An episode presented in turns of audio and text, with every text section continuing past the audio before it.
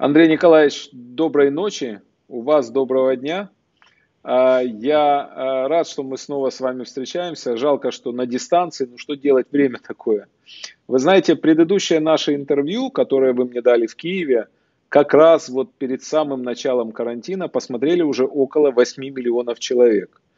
А, немало, что говорит, ну, если не сказать много, что говорит о большом внимании к вам и к тому, о чем вы говорите.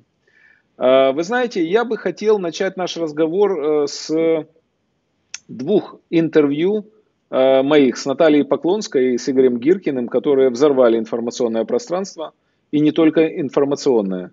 Мне интересно мнение ваше, умного человека, которому я всегда доверял и продолжаю доверять. Э, мне интересно, что вы думаете из Вашингтона об этом. И стоило ли брать на самом деле интервью у Поклонской и Гиркина, или, может, надо было воздержаться? Добрый вечер, Дмитрий. Э, Спасибо за эту э, очередную возможность э, с вами поговорить. И, пользуясь этим случаем, привлечь внимание тех слушателей, зрителей, кто у нас будет смотреть, совместными усилиями задуматься над несколькими важными вопросами, которые благодаря вам оказались сброшенными в общественное пространство Украины, России, всего русскоязычного пространства и не только русскоязычного пространства. А, я бы, прежде чем говорить именно по поводу этих двух интервью, должен сказать, вы вот упомянули а, число просмотров, а, но это касается числа просмотров многих ваших интервью. Практически каждое ваше интервью становится событием.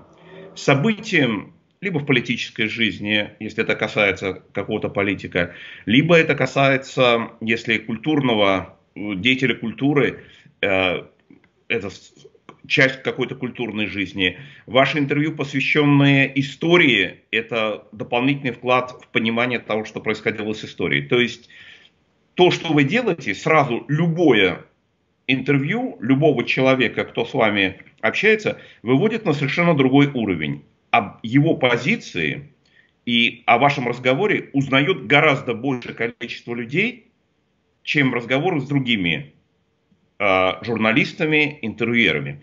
И важно подумать, почему такое получается. Видимо, у вас есть э, какой-то секретный, секретная волшебная палочка, э, какой вы пользуетесь. А теперь вот что я хотел сказать. Кроме того, что у вас есть эта э, волшебная палочка, думая о том, а, кто вы такой, знаете, к какому выводу я пришел? Я понял, что, наверное, корректное э, название будет хулиган. Вы хулиган. А, и вы такой крупный хулиган, не маленький хулиган. И причем в этом своем качестве, почему хулиган? Вы нарушаете нормы. Вы нарушаете правила. Вы делаете то и так, После чего люди, оглядываясь вокруг, а что, и так можно было? Окажется, можно было. И в, этом, э, своей, в этой своей ипостаси, в общественно-политической жизни, вы не только нарушаете те нормы и правила, и обычаи, и традиции, которые кажутся незыблемыми, или которые введены были всего лишь несколько лет назад, например, 5-6 лет тому назад, допустим, предшествующим президентом Украины, а вы их нарушаете. Вот. Но вы создаете и новые правила, создаете и новые нормы. И эти создаете не тем, что вы издаете указ э, президента или там закон пишете, который принимает Верховная Рада, или подставляете кому-то э, пистолет к виску. Ничего подобного. Вы создаете но, новые нормы своим примером. Начиная от того, как вы делаете интервью от внешнего вида и кончая содержательными разговорами, какие вы вопросы задаете вашим собеседникам и как они на это отвечают. Чего почему-то другие не делают. И вот это важно, по этому важному качеству я подумал, с кем вы еще входите вот в категорию этих крупных хулиганов, таких выдающихся хулиганов. И мне на память приходит минимум еще два человека. Первый человек, которого так и назвали хулиганом, это Владимир Буковский. Он ломал советские нормы, советские представления, советские обычаи, советские традиции, как надо себя вести свободному человеку.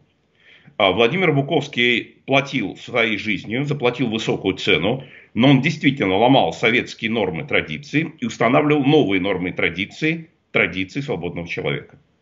Есть еще кто-то, есть еще один человек. Это Михаил Саакашвили. Он на посту президента Грузии ломал традиции того, что можно, чего нельзя. Благодаря слому этих традиций, которые были характерны для э, Грузии, погрязшей в коррупции и в бандитизме, он создал совершенно другую страну.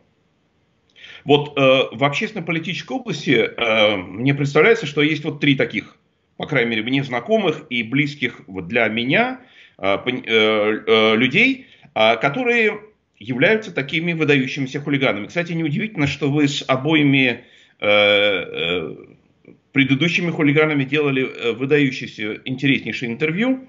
Вот. Но если мы посмотрим на другие области, в области экономической политики таким выдающимся хулиганом был Кахов Тандилович Бендукидзе, который провел самые лучшие, самые радикальные э, либеральные реформы в Грузии, которые вывели Грузию на совершенно другой уровень. В области исторической науки двумя выдающимися хулиганами являются Виктор Суворов и Марк Солонин. И мы бесконечно благодарны всем этим хулиганам за то, что они сделали. И мы бесконечно благодарны вам за то, что вы не забыли ни одного из них и регулярно делали и ранее, и делаете сейчас э, интервью с этими хулиганами. Поэтому вот э, первое самое соображение хочу сказать, что мне кажется, вы не в плохой компании.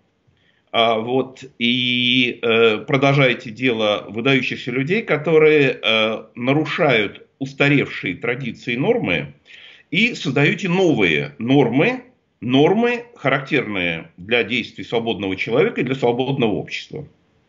Вот это первое.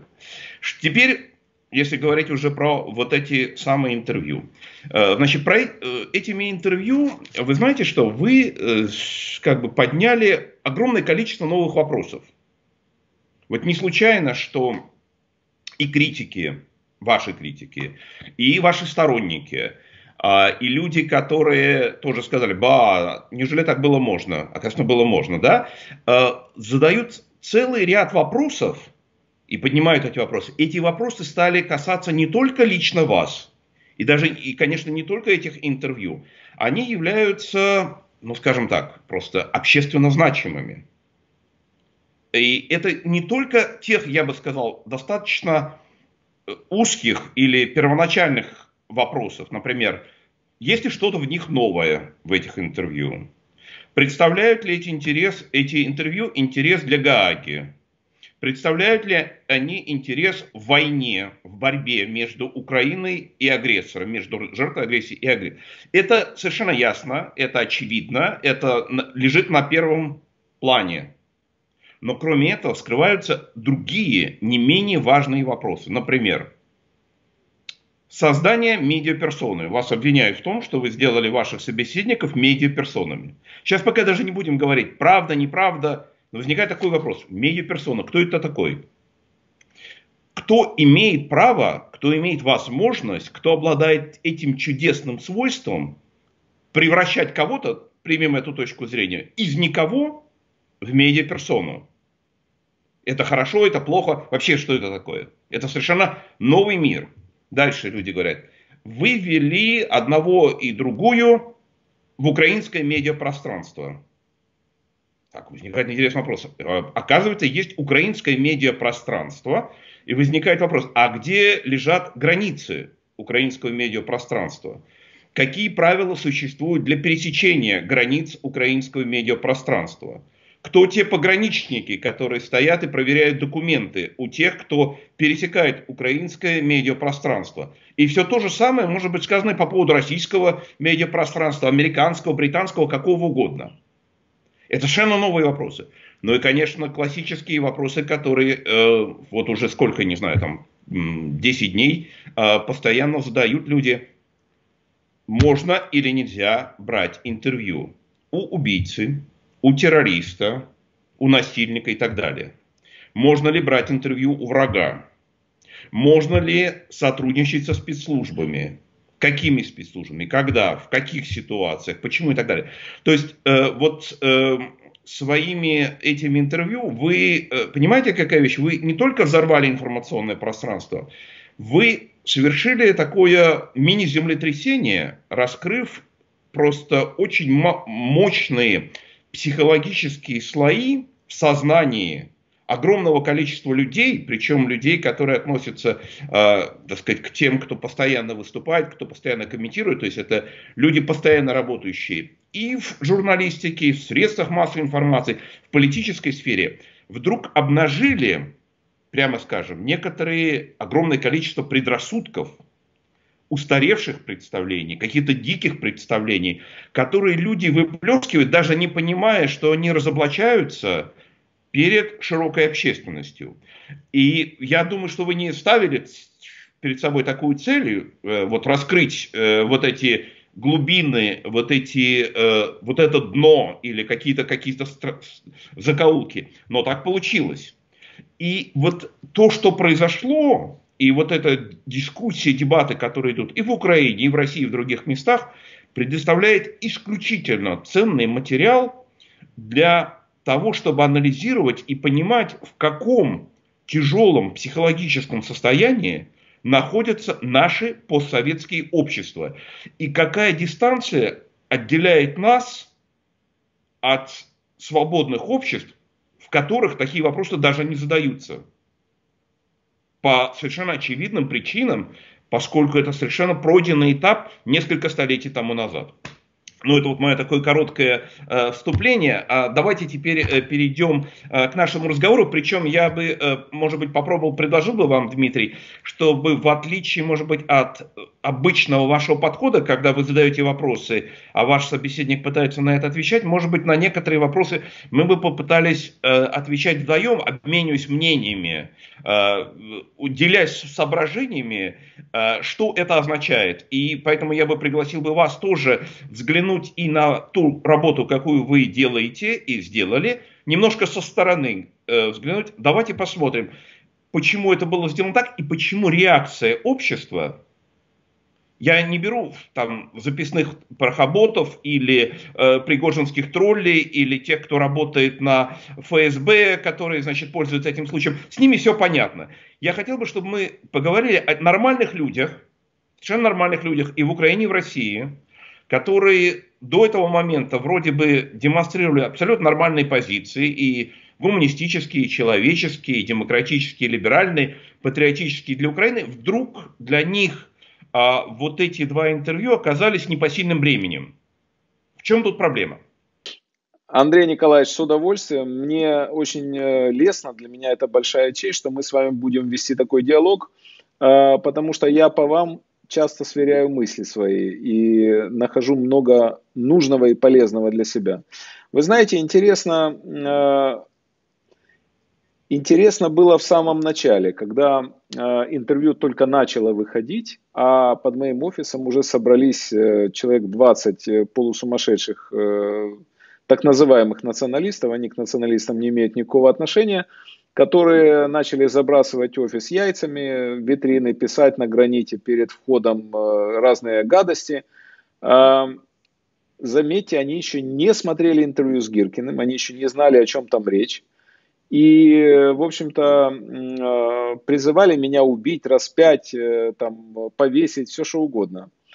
А, пришлось, конечно, охладить их пыл немножко. Ну, это сделало государство отчасти. Отчасти пришлось мне выступить и сказать, что на самом деле это интервью и одно, и второе из Поклонской и с Гиркиным, они делались в содружестве со спецслужбами, с ветеранами спецслужб, с юристами, и флешки переданы в Гаагу. Я вот для вас это расскажу, потому что это важно на самом деле. Ну, э, вы понимаете, чтобы подготовиться к такому рода интервью, нужно быть профессионалом. Э, для того, чтобы хоть немножко быть профессионалом, нужно общаться с профессионалами. Что я и сделал. Мне нужны были данные, которые не встретишь в интернете, которые знают только те, кто боролись с Поклонской и с Гиркиным тогда, в 2014 году. Э, затем, э, действительно, это правда. После того, как я сделал эти интервью, за неделю, даже две до выхода, на следующий день после каждого я передавал компетентным органам не только флешки, где указывался номер и так далее, то есть полные данные, но и данные с компьютера. Для чего это было сделано? Гиркин говорил перед этим, давал какие-то интервью, и Поклонская давала какие-то интервью, но они не работают в судах, потому что нет исходных материалов. Э, ни у одного интервью в Гааге э, не имеется исходных материалов. Мои интервью стали единственными, первыми и единственными, когда соблюдены все необходимые судебные э, значит, требования. И выступил уже официальный представитель прокуратуры Нидерландов, сказала, что это будет приобщено к делу. И сегодня выступил Бородай, бывший так называемый премьер-министр так называемой ДНР, который сказал, что да, действительно, к сожалению, эти флешки будут приобщены к делу по законодательству и э, западному, и украинскому. Да, действительно, Гиркин, к сожалению, э, был допрошен Гордоном. И э, да, вопросы были грамотные, это вопросы явно от спецслужб, от ветеранов. Он не, не сказал, я, я говорю это. И да, Гиркин свидетельствовал не только против себя, но и, к сожалению, против России. И что он сделал жуткую вещь для России, сказал Бородай. А дальше выступил сам Гиркин. Э, вот буквально сегодня свеженький материал. Он сказал, что я всегда знал, что Гордон э, сотрудник спецслужб. вот, тут я улыбаюсь уже. Вот. Э, но Гиркин и раньше говорил о том, что мы выполнили каждый свои цели. Моя цель понятна. Моя цель была показать всему э, миру, русскому миру прежде всего, насколько опасен так называемый русский мир. Насколько опасна эта машина имперская, захватническая, которая э, в разные промежутки времени э, то в Венгрию идет, то в Чехословакию, то в Афганистан – то в Приднестровье, то в Грузию, то в Украину, то в Сирию, то в Ливию. Куда она пойдет завтра, никто не знает. От этого она шла в Финляндию э, и так далее.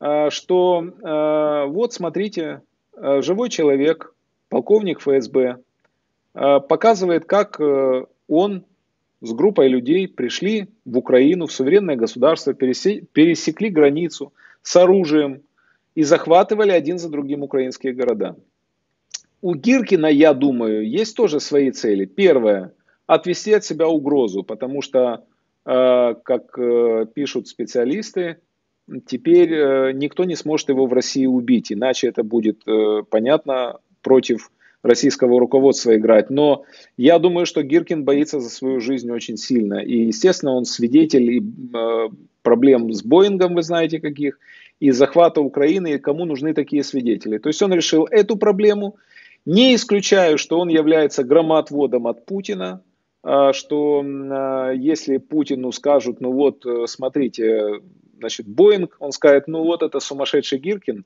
и берите его в Гаагу, и может выдать его в Гаагу. Гиркин мне сказал, что я готов к тому, что меня могут отдать в Гаагу. А, вот такая, э, вот такая информация вкратце, если. Ну и знаете, вышли-то те люди, которые на работе у Петра Алексеевича Порошенко. А что Петру Алексеевичу беспокоиться? Да просто все. Гиркин сказал, что Петр Алексеевич имел налаженный мощный бизнес с бывшим послом э, России в Украине Зурабовым. Мы знаем, это крупный э, бизнесмен, помимо всего прочего. Он показал, насколько беспомощным было украинское государство Никто не собирался мешать, отвоевывать города. Страшное дело. Э, группа выходит из Славянска, оставляет Славянск, идет три часа по степи открытой в Донецк, и никто не атакует. Я говорю, ну вот, э, насколько я знаю, украинская армия подняла самолеты, чтобы разбомбить вашу колонну дважды, и дважды давали отбой. Он говорит, да никто ничего не подымал, вы что? Это же ужасно, это свидетельствует о массовом предательстве – то есть, с одной стороны, Порошенко кричал везде армия, мова вира, слава Украине и прощай немытая Россия, страна воров, там страна господ. А с другой стороны, сдавались украинские города, причем какие миллионники, Донецк, Луганск. А, в общем, там есть о чем думать, есть о чем говорить. Это интервью с Гиркиным и с Поклонской тоже надо смотреть под увеличительным стеклом. Там огромный массив, огромный материал. Кроме того, Гиркин рассказывает, как он расстреливал украинских граждан, отдавал приказы о расстрелах, называет фамилии.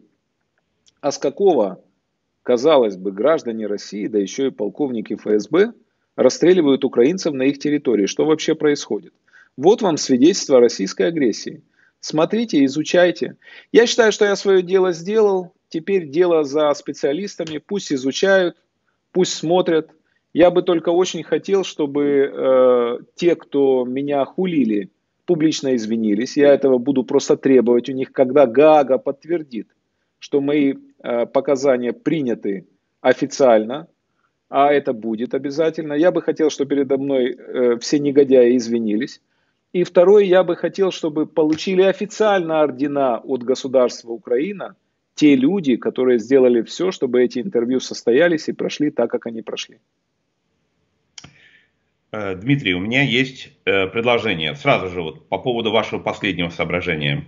Э, полностью поддерживаю вашу самую последнюю часть, а именно оказание поддержки, награды каким-то другим образом тех людей, которые вам помогали это делать.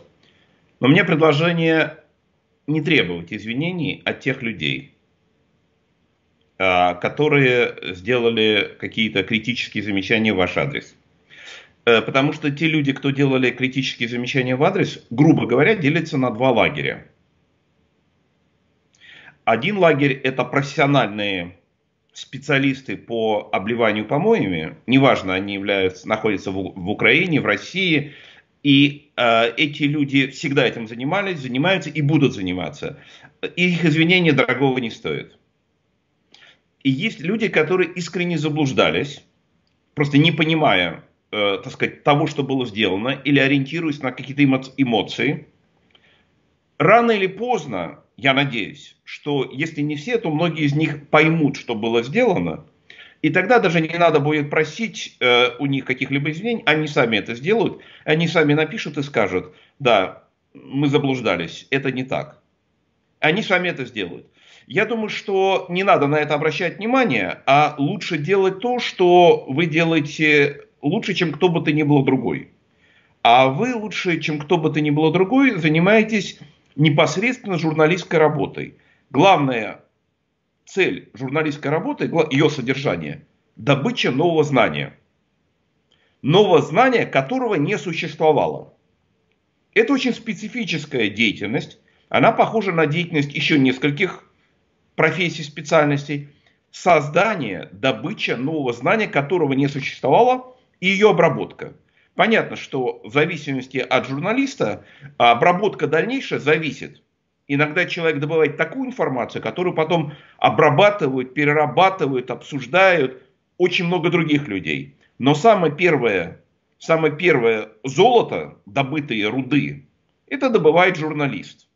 Это уникальная особенность, и вы именно этим занимаетесь, и мало кто может быть поставлен в ряд с вами по добыче этой руды. Вот я э, посмотрел за последние 10 дней, не скажу, что все, но многие хулительные отзывы ваш адрес и э, там другие вещи. Я посмотрел. Вот смотрите, многие же люди говорят, я бы тоже взял бы интервью у Гиркина. Я мечтаю взять интервью у Гиркина. Кто? Виктор Шендерович, Евгений Альбац, Сергей Бунтман, Алексей Венедиктов, они все говорят, с удовольствием бы взяли, обязательно бы, и даже называют не Гиркиным, называют его Стрелковым и так далее. Рассказывают, как они пытались это сделать, как они это хотели, но у них это не получилось.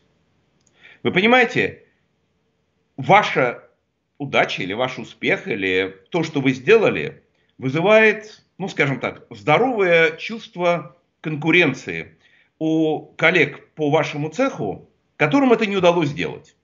Поэтому относитесь к этому спокойно. Ну вот вам удалось сделать, Я так а и делаю. им удастся что-то другое. Но они, их, видите, как бы, их это настолько затронуло, что они даже скрывать не стали, что им это хотелось сделать. Понимаете? Знаете, про скрывать, как в Тбилисском оперном театре пели Евгения Онегина оперу. Онегин, я с кровать не встану. Безумно я люблю Татьяну. Вот. Это мы еще вернемся к этому, но я хотел бы вот еще сказать. По поводу нового э, знания. А, я кажется, не видел. Я вообще считаю, что это не моя тема. Есть у вас э, прокуратура, есть СБУ, есть э, разведка. Они сделают свое дело. У них есть свои методы, у них есть свои подходы, есть судебные органы. Они получают свою информацию, обрабатывают, там, ставят соответствующие штампы, отправляют куда нужно. Это их дело. Это не мое дело. Мне более, более интересна общественная реакция, общественное восприятие этих интервью. Но все-таки один пункт я бы все-таки хотел сказать. Вот, по-моему, никто за эти 10 дней не обратил внимания, не сказал. Поэтому на вот то, что я сейчас собираюсь сказать, поэтому я сейчас это скажу. Ведь э, Гиркин сказал то, что подпадает абсолютно строго под определение агрессии согласно э, резолюции Э, Генеральной Ассамблеи Организации Объединенных Наций от 14 декабря 1974 года. Это очень важная резолюция, у нее длинная история. Начиналась она еще в 30-е годы, а когда впервые в международном праве появилось определение агрессии и появились критерии агрессии. Какую страну, какое государство считать агрессором, когда оно совершает соответствующие действия разработанный вариант, последующий, уже после Второй мировой войны, уже в 70-е годы был разработан и был утвержден э, Генассамблеей ООН. Там есть семь четко, четко понятных критериев агрессии. Скажем, например, действия э, э, российских войск под Иловайском угу. и под Девальцево подпадает под один критерий. Выход российских войск из базы в Севастополе по захвату Крыма – о чем неоднократно говорил господин Путин, подпадает под другое, э, под другой критерий. Это четкое определение агрессии против независимого суверенного государства. Что касается интервью с господином Гиркиным, я просто сейчас, пользуясь случаем, просто читаю определение э, агрессии э, от 17, 14 декабря 1974 года, статья 3, пункт Г. Читаю. Засылка государством или от имени государства, вооруженных банд, групп и регулярных сил или наемников, которые осуществляют акты применения вооруженной силы против другого государства. В интервью вам э, Гиркин рассказывал подробно, как он получал оружие от Аксенова, угу. как он переходил границу российско-украинскую, как он потом запрашивал средства противовоздушной обороны от Аксенова и так далее. Аксенов на момент этих действий, безотносительно к нашему э, отношению к нему, он действующий глава как бы э, де-факто российского региона. И в этом смысле он представляет российскую власть. Однозначно. Вот. То, что он сделал, вот то, что сделал Гиркин, он полностью рассказал конкретный эпизод, который подпадает под статью 3 пункт Г определения агрессии э, резолюции Генассамблеи ООН. Поэтому это не только пункт для суда в Гааге по MH17, это отдельная вещь. И это пункт трибунала, международного трибунала относительно агрессии Кремля, относительно агрессии России против Украины. И э, товарищ Гиркин внес свой неоценимый вклад в обеспечение Э, правового преследования агрессора, когда бы этот э, процесс не произошел. Нюрнбергский трибунал тоже э, произошел не в 1938 году, не в 1939, не в 1941 году. До него надо было дожить, и для, этого, для него надо было собрать соответствующие материалы. Я даже больше не хочу про это говорить, потому что это для любого нормального человека выглядит настолько очевидным, и постоянно как бы доказательства, они не нуждаются. Это очевидно. Очевидно, что есть агрессия. Очевидно, для того, чтобы в судебных органах это дело имело перспективу, для этого нужны документы. Угу. Документы собраны в соответствии с требованиями, которые предъявляет суд и трибунал. Не мы с вами, не те, кто выкладывает какие-то материалы э, в общественное пространство, в социальные сети, YouTube. Есть определенные требования. Насколько я понимаю, в вашем случае они были соблюдены, и поэтому они являются предметами для рассмотрения в соответствующих трибуналах. Поэтому давайте мы э, даже про это и говорить не будем. А есть еще вот одно направление. Я, кстати говоря, да, вот есть еще одно направление, о котором я вот упомянул. Э, есть три э, больших как бы области профессии, сферы деятельности, э, которые похожи на журналистскую, то есть журналистская еще две. Вот мы уже говорили об этом. Журналисты добывают информацию, новую информацию. Если журналист производит что-то, что всем известно, его никто не читает. Его никто не смотрит, его не слушает. Это неинтересно, это все уже известно. Всем все это знают. Интересен тот журналист или то средство массовой информации, который производит новую информацию. То, чего раньше мы не знали. Или подает под каким-то новым углом, который был неизвестным. Это создание новой информации. Есть ли еще какие-то другие профессии, похожие на журналиста? Разведка. Есть. Совершенно верно. Разведка, контрразведка. Мы не берем ту часть спецслужб, кстати говоря, здесь надо быть очень аккуратным, разделять. Есть правоохранительные органы, есть судебные органы, есть прокуратура, много разных видов, есть силовых структур. Да. Но если мы говорим о, э, так сказать, вот э, конкретно, надо четко говорить. Есть, кстати, политический сыск. Да. И, и не надо путать политический сыск со всеми спецслужбами и со всеми правоохранительными органами. И особенно со всеми спецслужбами, правоохранительными органами в свободном обществе. Надо быть очень аккуратно, потому что, а, значит, понятно, что мы все выросли в Советском Союзе, и для нас термин специальные службы, спецслужбы, носит очень четкую коннотацию с КГБ, с НКВД, с ОГПУ, а, значит, представители которых а, виновны в массовых чудовищных преступлениях против наших народов. Массовом на, терроре. Да, которые виновны в убийстве миллионов наших сограждан. И наших сограждан, и, согр... и граждан других стран. Это совершенно точно. Но вот этот наш чудовищный опыт и память об этой чудовищной истории не должна для любых разумных людей заслонять зрение, понимать, понимание того, какие вообще спецслужбы бывают, чем они занимаются, чем они занимаются в тоталитарных обществах, в авторитарных обществах, чем они занимаются в свободных обществах. Это важнейшая вещь. Вот есть, например, такая спецслужба Моссад называется, сотрудники которой а, в свое время, в 1960 году, выкрали Адольфа Эйхмана из Буэнос-Айреса, из Аргентины, привезли да. его в Израиль, где судили за преступления, которые он лично участвовал и так далее. У меня тем э, нашим коллегам, которые вот сразу закричали, говорить, спецслужбы, да никогда, да ни при каких условиях, да вы что, да это позор и так далее.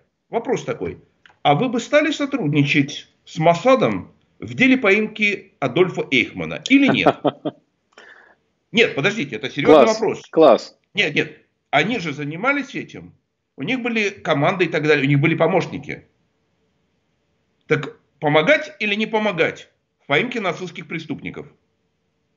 Я очень хотел бы услышать ответ от вот тех людей, которые говорят, нет, никогда, ни при каких условиях. Теперь другой вопрос, вот если как бы с другой стороны посмотреть. Вот, говорит, спецслужбы, спецслужбы, с ними никак нельзя сотрудничать. Хорошо. А вот есть, в отличие от грязной, отвратительной, э, отвратной работы спецслужб, есть благородная работа. Правильно? Какие благородные? Доктор, Доктор, благороднейшая работа, спасение человеческой жизни и так далее. Ведь с докторами же надо сотрудничать, правильно? Ну, ну, конечно, да. И с доктором Менгеле тоже? Вот скажите мне, пожалуйста, с доктором Менгеле можно сотрудничать? Нет. Или нет? А скажите, а с теми докторами, психиатрами, которые пытали Владимира Буковского в психиатрических лечебницах в Советском Союзе, с ними сотрудничать можно? Тоже нет. Тогда или сейчас? Да или нет? И вот когда ты начинаешь просто думать о том, с кем сотрудничать и с кем не сотрудничать, то тогда вот эти картонные ходули, которые нам тут вкидывают, они разваливаются. Потому что люди начинают говорить, а потом думать. А некоторые не начинают думать. Потому что определяется тем, с кем сотрудничать или не сотрудничать, не тем, в какой организации ты работаешь, а что ты делаешь.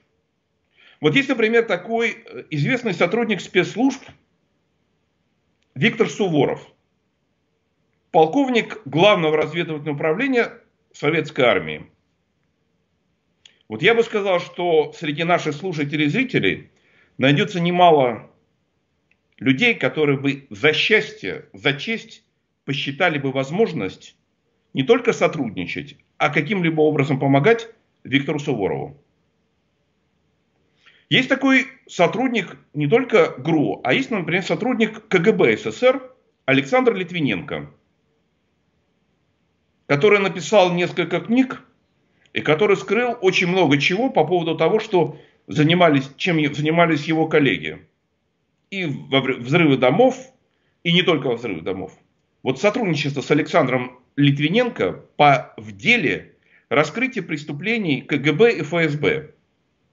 Это позорно или нет? Есть такой человек э, Михаил Трепашкин, угу. если я не ошибаюсь, полковник тоже, угу. Бывший полковник ФСБ который стал правозащитником и который делал немало для того, чтобы защитить людей. Вот с ним сотрудничать можно или нельзя? Вот есть Виктор Орехов. О нем мало сейчас известно, потому что это был офицер КГБ в 70-х годах, который э, принял для себя решение и стал помогать диссидентам и правозащитникам, и который предупреждал их об обысках, арестах и так далее. Он знал, что он долго не будет ходить на свободе за эти действия, но он продолжал помогать. Так вот этим правозащитникам, им что, тоже не надо было сотрудничать с Виктором Ореховым, который пытался их спасти? И что? Воробьянинов никогда не протягивал руки? Так протянешь ноги, старый дурак, да? Дуралей, да. Да. Вот это один из важнейших, одна из важнейших тем, которую э, вы так внезапно э, вбросили, вы подняли. И это стало предметом обсуждения. Это стало предметом обсуждения в вашем конкретном случае. Это стало предметом обсуждения во многих других случаях. И самое главное, это сейчас в, стало частью, не побоюсь этого слова, общенационального обсуждения по вопросу, какова роль каково место должно быть у специальных служб в свободном обществе. В свободной Украине, в свободной России. Рано или поздно Россия тоже станет свободной. Может ли свободная Россия обойтись без спецслужб? Сомнительно. Вот я не вижу ни одной самой демократической, самой свободной, самой либеральной страны, которая бы обошлась бы без спецслужб. Начиная с того же Израиля.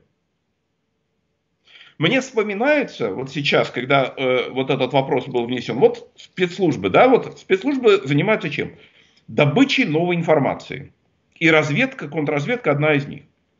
Вот если мы просто возьмем какой-то мелкий такой вопрос, мелкий вопрос, например,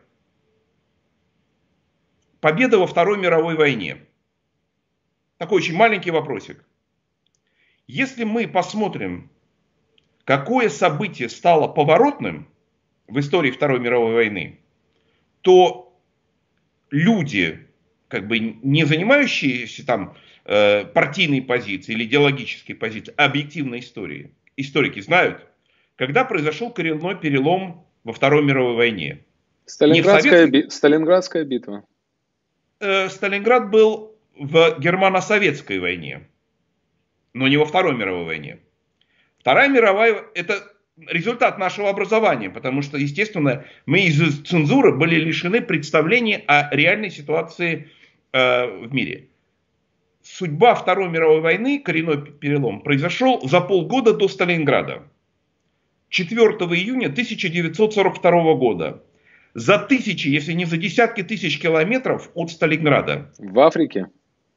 В атолл, около атолла Мидуэй это крупнейшее сражение военно-морских флотов Японии и Соединенных Штатов Америки, после которого вопрос о том, кто победит во Второй мировой войне, был закрыт.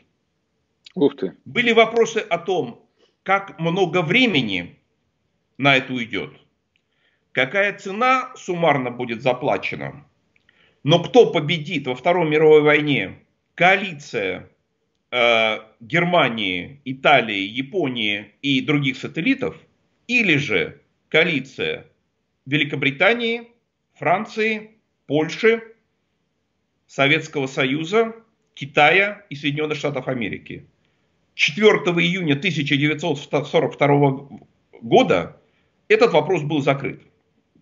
4 э, июня в битве при Мидуэй американцы на голову разгромили э, военно-морской флот Японии, который шел на захват э, Мидуэя, и потопили четыре авианосца.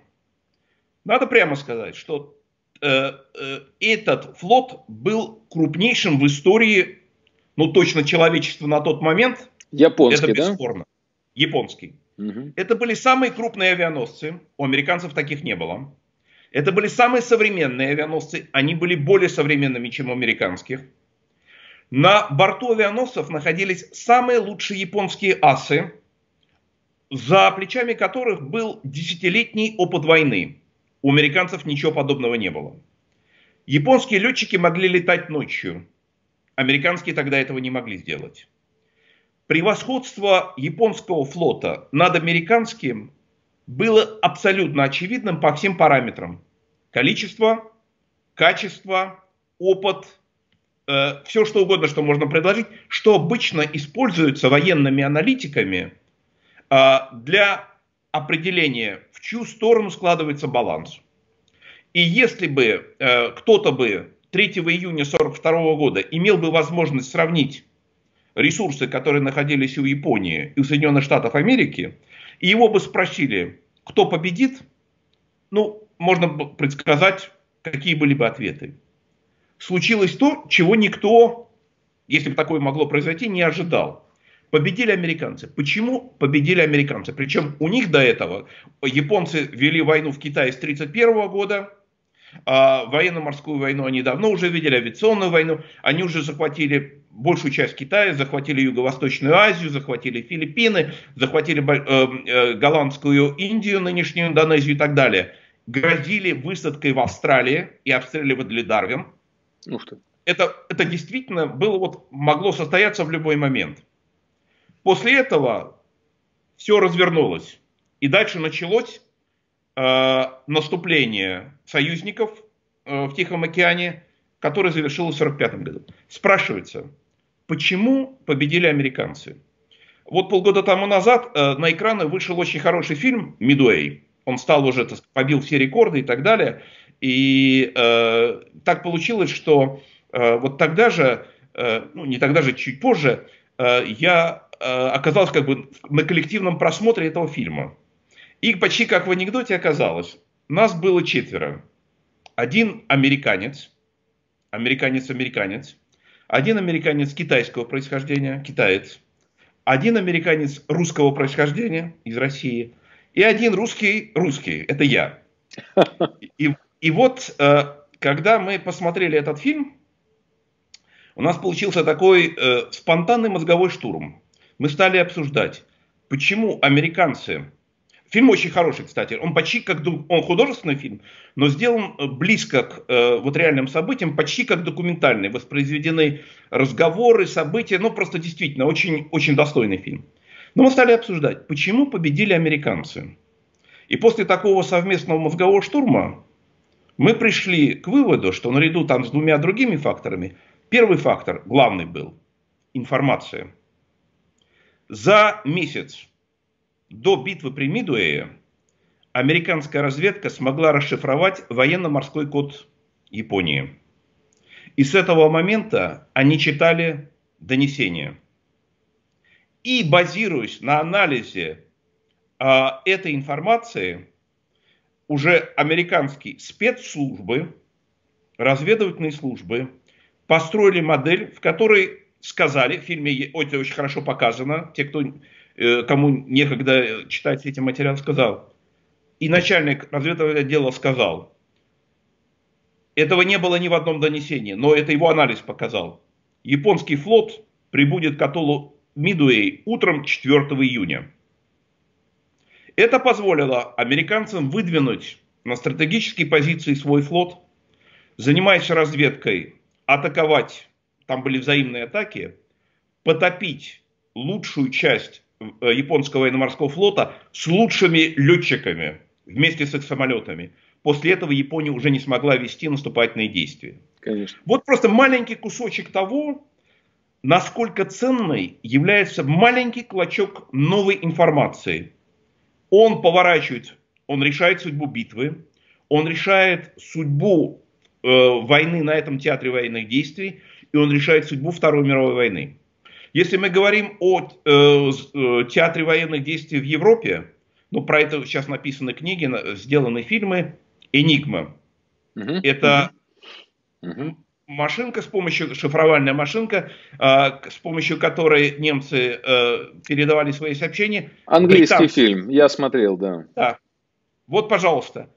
И в результате этого у англичан обнаружилось радикальное преимущество перед вермахтом лучшей армией мира в 41-м, 39-м, 40-м, 41-м годах. Безусловно, сухоп, лучшая сухопутная армия.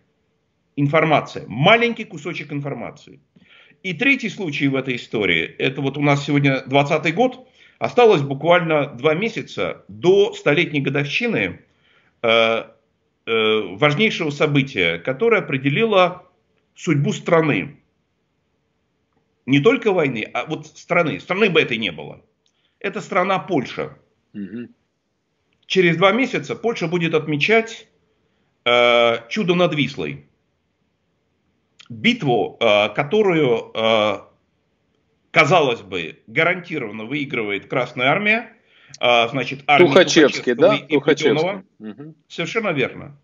Но у поляков которые были слабее, которые отступали, которые были практически разгромлены, а э, Тухачевского был уже дан приказ на Варшаву, восклицательный знак, на Берлин. Mm-hmm. То есть вопрос о том, что после Польши будет Берлин, даже не обсуждался, было ясно. И даже песни были соответствующие составлены. И э, Владимир Ленин, выступая на конгрессе, сейчас не помню, каком-то конгрессе Коминтерна, рассказывал о своих планах и о планах Коминтерна, как они будут захватывать Европу после того, как падет Польша. Это все было известно. Но поляки смогли сделать маленькую вещь. Они расшифровали код Красной Армии. Заодно, скажу сказать, они расшифровали код и Деникинской армии. И читали сообщения тех и других, потому что они э, считали и тех, и других своими противниками и очень опасались соответствующих действий того и другого. Деникин, кстати говоря, любимый э, герой э, Владимира Путина. Так вот, расшифровав код Красной Армии, Пилсудский так разместил э, польские войска, что смог нанести контрудар в стык наступавших армий, разгромил э, наступавшие армии, отбросил Красной армии и тем спас Польшу от завоевания э, большевиками в 1920 году. Вот три маленьких кусочка три маленьких истории из истории последнего столетия. Как маленький кусочек информации, добытых спецслужбами, предопределил историю войн на театрах военных действий, в целом военных действий, и спасения и одной страны, и целых стран. Это второе направление, которое сопоставимо с журналистской деятельностью. И третье – это работа научного сотрудника – чем занимается научный сотрудник? Он анализирует огромное количество информации, причем неважно, это твердые науки или мягкие науки. Он анализирует огромное количество информации, он проводит опыт, он ставит эксперименты, он создает новое знание и сообщает его миру, сообщает научной общественности и всему мировому сообществу. Я не буду уже истории рассказывать, потому что их полным-полно. Но вот мы видим три профессии – Понятно, они широкие, потому что это эксперт и аналитик, это тоже к этому же относится, и ученый, и тогда и журналист, и разведка, и контрразведка, они занимаются одним и тем же. Они добывают новую информацию. И чтобы закончить мой, эту, эту часть нашего разговора, я хотел бы обратить внимание на то, какие э, э, слова какого корня относятся к поиску новой информации в русском языке. Вот смотрите, а, в спецслужбах, понимаете, кто? Следователь, да? Он ведет вот это. а в науке исследователь. Того же корня. Чем занимается журналист? Он ведет э, расследовательная журналистика. Расследовательская. Тот же корень след. А есть другой русский корень, всем хорошо известно. Иск. Поиск. Взыскательный и так далее. Искатели и так далее. То же самое. Поиск новой информации. В старом русском языке, в славянских языках корни, корень знания – это вед. Да. Ведать. Да разведка, контрразведка. Ведать – это знание. И понятно, что когда-то раньше эти области не были разделены так, как они являются разделенными сейчас. Часто этими делами занимались одни и те же самые люди. Это только в дальнейшем с развитием человечества, с усложнением нашей жизни, с детализацией, со специализацией и так далее, эти области жизни стали раздельными. И сейчас мы называем и кто-то бьет себя пяткой в грудь и говорит, нет, никогда, ни за что я не, не буду этим заниматься, не буду протягивать руки. Совершенно не понимая, это просто свидетельство о низком уровне, интеллектуальном уровне тех людей, кто это говорит, что деятельность, которой он занимается настоящий, не комментатор, который не создает часто нового знания. Некоторые создают, некоторые не создают, зависит от того. Но иногда нет, э, часто нет. А настоящий журналист, настоящий научный работник, эксперт, аналитик и разведчик, и контрразведчик, они добывают новые знания, создают новые знания и делятся. В зависимости от действительно, вот потребитель этой новой информации действительно может быть разным. Потому что это очень узкий круг, и как раз такая информация не должна выйти за пределы этого узкого круга, потому что она потеряет свою ценность. До э, дальше ученый, он готов рассказать всему миру, но весь мир довольно скептически, ну скажем, не весь мир всегда интересуется тем, что создает ученый. И журналист. У него обязанность сделать новую информацию интересной, привлекательной для максимального числа читателей, слушателей, зрителей. И он это делает. Но по своей природе эти три профессии однородны. Они занимаются одним и тем же – добычей новой информации и предоставлением ее публике. Андрей Николаевич, э, спасибо за такой анализ. Это очень интересно. Я о многом не знал, честно вам признаюсь. Э, я хотел бы еще... Да. Я прошу прощения, знаете что, я вот назвал русские слова, да, э, э, там, значит, соответственно, корнями да. след, да. иск, э, вет. А если мы посмотрим на западные языки, ну вот многие, естественно, знают и английский, и другие европейские языки.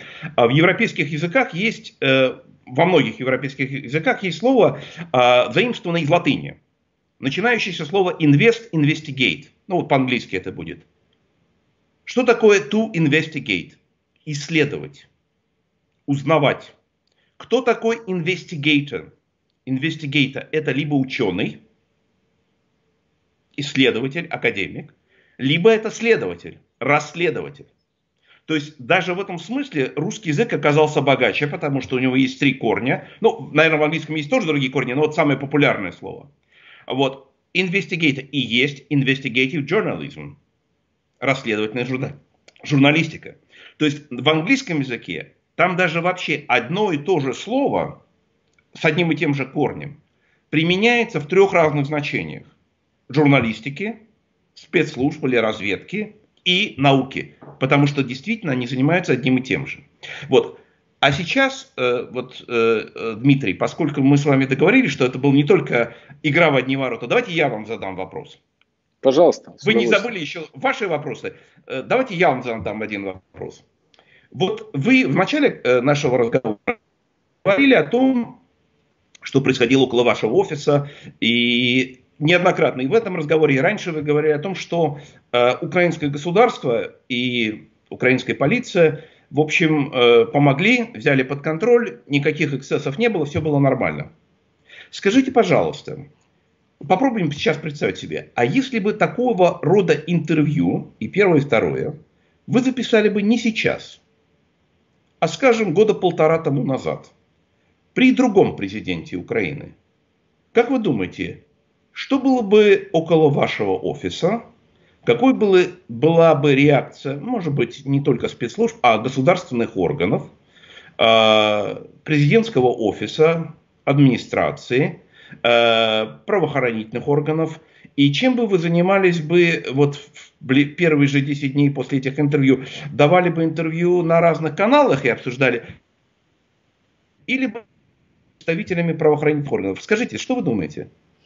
Андрей Николаевич, отвечу коротко и емко. Я даже не хочу об этом думать, если э, это было бы полтора года назад. Даже думать вот об знаете, этом не я, хочется. Вы знаете, я вспоминаю программу Савика Шустера, вашего хорошего знакомого. Я помню, как несколько раз программа выходила, а потом у нее возникали очень серьезные проблемы э, с э, администрацией украинского президента. И программа перестала, переставала выходить. Я понимаю, там были каналы, это другое дело. У вас свой независимый э, YouTube канал, тут труднее, э, значит, вот э, вам претензий, если бы представить, что это было полтора года назад. Но вы не исключаете того, что у вас, э, как бы, ваше положение было бы немножко отличающимся от сегодняшнего? Да, я абсолютно уверен, что оно бы было отличающимся от сегодняшнего, потому что э, Петр Алексеевич э, это не Владимир Александрович с плюсом для Владимира Александровича. Это совершенно другой человек. Э, конечно, была бы большая проблема, я думаю. Я вам скажу больше, понимая все, я бы, наверное, не решился на интервью с э, Гиркиным и Поклонской при президенте Порошенко. Я вам говорю честно. Спасибо, Дмитрий, за вот это честное признание, что на самом деле дает нам новый срез для понимания э, институциональной слабости э, украинской э, политической системы, в которой хотя она колоссально ушла от России, слава богу, но даже в этом состоянии она в большой степени зависит от личности первого лица и, скажем так, от степени кровожадности первого лица под, и по отношению, в том числе, к свободе слова, прежде всего. Ну просто, Андрей Николаевич, Порошенко занимался же подменой понятий. Он э, чистый манипулятор, лжец и фальшивый человек. А, у него, с одной стороны, армия, мова віра, патріотизм, Україна понад усе, слава нації, смерть ворогам, а, хай живе Украина и, и так далее, и все эти лозунги. А с другой стороны, торговля своими конфетами на территории России, включая оккупированные регионы и Донбасс, и Крым, везде продавались его конфеты производства Липецкой фабрики. И налоги шли на содержание российской армии в том числе. Это ужасная ситуация, жизнь по двойным стандартам. Я вообще ненавижу двойные стандарты. Меня от них тошнит и выворачивает наизнанку, если честно. Вот Петр Алексеевич сам по себе очень фальшивый человек, очень умный, очень подготовленный, грамотный, э, политик Божьей милостью, но э, ну, чистая фальшивая монета. Вот он насаждал этот фальшивый образ жизни. При Зеленском ситуация совершенно другая. Э, он хоть не издевается так над всеми в этом плане, понимаете, это очень важно. Да, вот говоря о двойных стандартах, я бы, знаете, э, среди всех, ну, не всех, потому что всех я, естественно, не видел, но среди тех, какие комментарии я видел, я, опять-таки, не хочу обсуждать какие-то вот платные или глупые комментарии. С ними все ясно. Мне хотелось бы обсудить э, критические замечания умных людей. Пусть даже придерживающихся другой точки зрения. Но на них необходимо обратить внимание. Вот есть такой, э, с моей точки зрения, очень сильный, очень умный, очень талантливый украинский журналист. Раньше он был российским журналистом, раньше он даже советским журналистом. Не имеет значения. Сейчас он украинский журналист, патриот. У меня в этом нет сомнений. Виталий Портников. Да, конечно, сильнейший журналист. Вот. Виталий, э, я его всегда с огромным интересом слушаю, смотрю, не всегда соглашаюсь, с многими вещами соглашаюсь, с некоторыми не соглашаюсь. Но вот э, Виталий, э, значит, он сейчас, конечно, не только журналист, он, видимо, для себя почувствовал в роли некоторого идеолога, идеолога определенного политического направления. И, собственно говоря, уже последние, там, я не знаю, несколько лет он эту свою идеологию пытается донести до широких народных масс и как бы ее распространить, имеет полное право. Но я хотел бы сейчас обратить внимание на его э, внимание, потому что когда я увидел, что он откомментировал, я, естественно, должен был на это посмотреть. И я посмотрел. Он выступил э, в эфире э, канала э, Крым Эспре- Реалии. Эспрессо или Крым Реалии? Нет, Донбасс. Да. Нет, нет, Донбасс Реалии. Вот Донбасс да, Реалии, по-моему. Да. Есть э, стенограмма, она не полная, надо угу. смотреть полностью весь текст. Очень полезный, э, потому что э, Виталий формулирует сам или он сам к этому пришел или с коллегами, так или иначе формулирует несколько очень важных тезисов, не обращать внимания на которые было бы нельзя. Это серьезные тезисы, их надо обсуждать. Значит, вот один из этих тезисов э, заключается в том, что вы, э, Дмитрий Гордон, сделали из Гиркина медиаперсону. Вот у меня тут возникает такой вопрос. Это очень интересно. Дело в том, что Гиркин многократно выступал в разных э, ипостасях, на YouTube, у него свой канал, он давал разные интервью и так далее. И за 6 лет, прошедших с момента, когда он стал известным, он дал сотни э, интервью, ну, может быть, не сотни, но десятки точно, под сотню, наверное, вот разных э, интервью, комментариев, выступлений и так далее. У меня вопрос Виталию и всем тем, кто так думает – кто считает, что именно вы сделали его медиаперсоной. А почему? Вот все его появления до вашего интервью не делали Гиркина медиаперсоной, а именно ваше, э, вот ваше это интервью сделали его это медиаперсоной. Почему участие э, Гиркина в дебатах с Алексеем Навальным три года тому назад в эфире либеральнейшего телеканала «Дождь» который смотрели сотни тысяч, если не миллионы людей. Почему размещение этого интервью на сайте «Эхо Москвы» с подробнейшей стенограммой, э, кстати, ни «Дождю», ни «Эхо Москвы», ни Венедиктову, ни Михаилу Зыгорю, который вел эти дебаты, никто не предъявил тысячной доли тех претензий, которые предъявили вам. То есть никто не сказал, что они э, консервы, агенты СБУ, ФСБ, работают на того, работают на этого, сделал медиа... Никто этого не предъявлял. И мне интерес, задается, мне интересно, почему? Вот это двойные стандарты или не двойные стандарты? Или что-то поменялось? Или когда э, человек, который собирается стать президентом России, Алексей Навальный, который поднимает Гиркина как бы до своего уровня, потому что это не были президентские дебаты, и там постоянно обсуждался вопрос, что вы сделаете, когда станете президентом. Почему э, деятельность кандидата в президенты Навального, говорящего с Гиркиным, не делает его медиаперсоной? Прежде чем, э, Дмитрий, вы зададите вопрос, я еще просто упомяну несколько здесь вещей. Дело в том, что в, то, в тех дебатах, которые были, это был июнь 2017 э, года, а ведь, э, ну там очень ласково, там просто такие вот были э, книгсины и такие вот бальные танцы. Уважаемый Игорь Иванович, уважаемый Алексей Анатольевич, нет, Алексей Анатольевич, нет, Игорь Иванович, ну, так далее, все. Но там же никто ни разу не затронул, просто не упоминал слово там убийца, насильник, террорист. Этого, этих слов нет. Никто их не использовал. И Навальный не использовал, и Зыгорь не использовал. Только Гиркин использовал один раз – и знаете в каком контексте? Что надо совместно бороться против исламского терроризма, сказал. А я буду бороться против исламского терроризма, говорил Гиркин. И ведь там, что очень интересно, вот э, Алексей Анатольевич, это Навальный, который, он же сказал, когда я стану президентом, я допущу всех в парламент. И вас, и вашу партию. Еще раз. Это было в июне 2017 года. И истерики а, не было. Что? И истерики не было ни у кого. Нет, никакой истерики не было. После этого все говорили, ой, как жалко, что мне не удалось взять интервью с Гер, у Геркина. Это те самые люди. Они говорили о том, что нет, конечно, вы должны быть в парламенте. Никто не сказал о преступлениях, которые были совершены, об убийствах, о расстрелах, о пытках, о взрывах, о подрывах, о диверсионной работе никто не вспоминал э, статью 3 пункт Г резолюции э, Генеральной Ассамблеи ООН об агрессии. Никто это не вспоминал. Нет, я допущу вас в парламент, вы должны там быть, говорил Алексей Навальный. Вот они, пожалуйста. Идите сейчас на сайт э, Дождя, сайт Эхо Москвы, читайте стенограмму. Возникает вопрос, а что это? Это двойные стандарты? Это изменение сознания? Это наш террорист, пусть он наш сукин сын террорист, но он наш?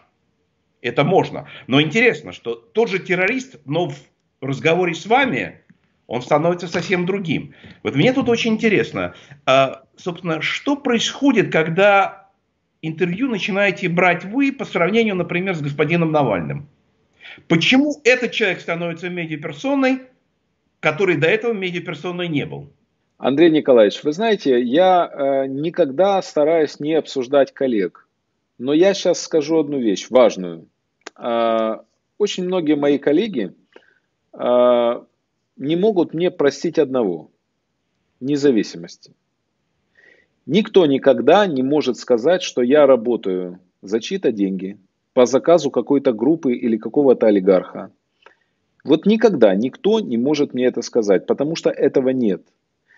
Подавляющее большинство моих коллег, просто сильно подавляющее, они очень зависимые люди. В том числе и уважаемый мной Виталий Портников. Он блестящий журналист, блестящий. Я помню, эм, как он начинал, это было на моих глазах, мы печатались даже в одной газете «Молодь Украины», такая была с тиражом 600 чем-то тысяч экземпляров.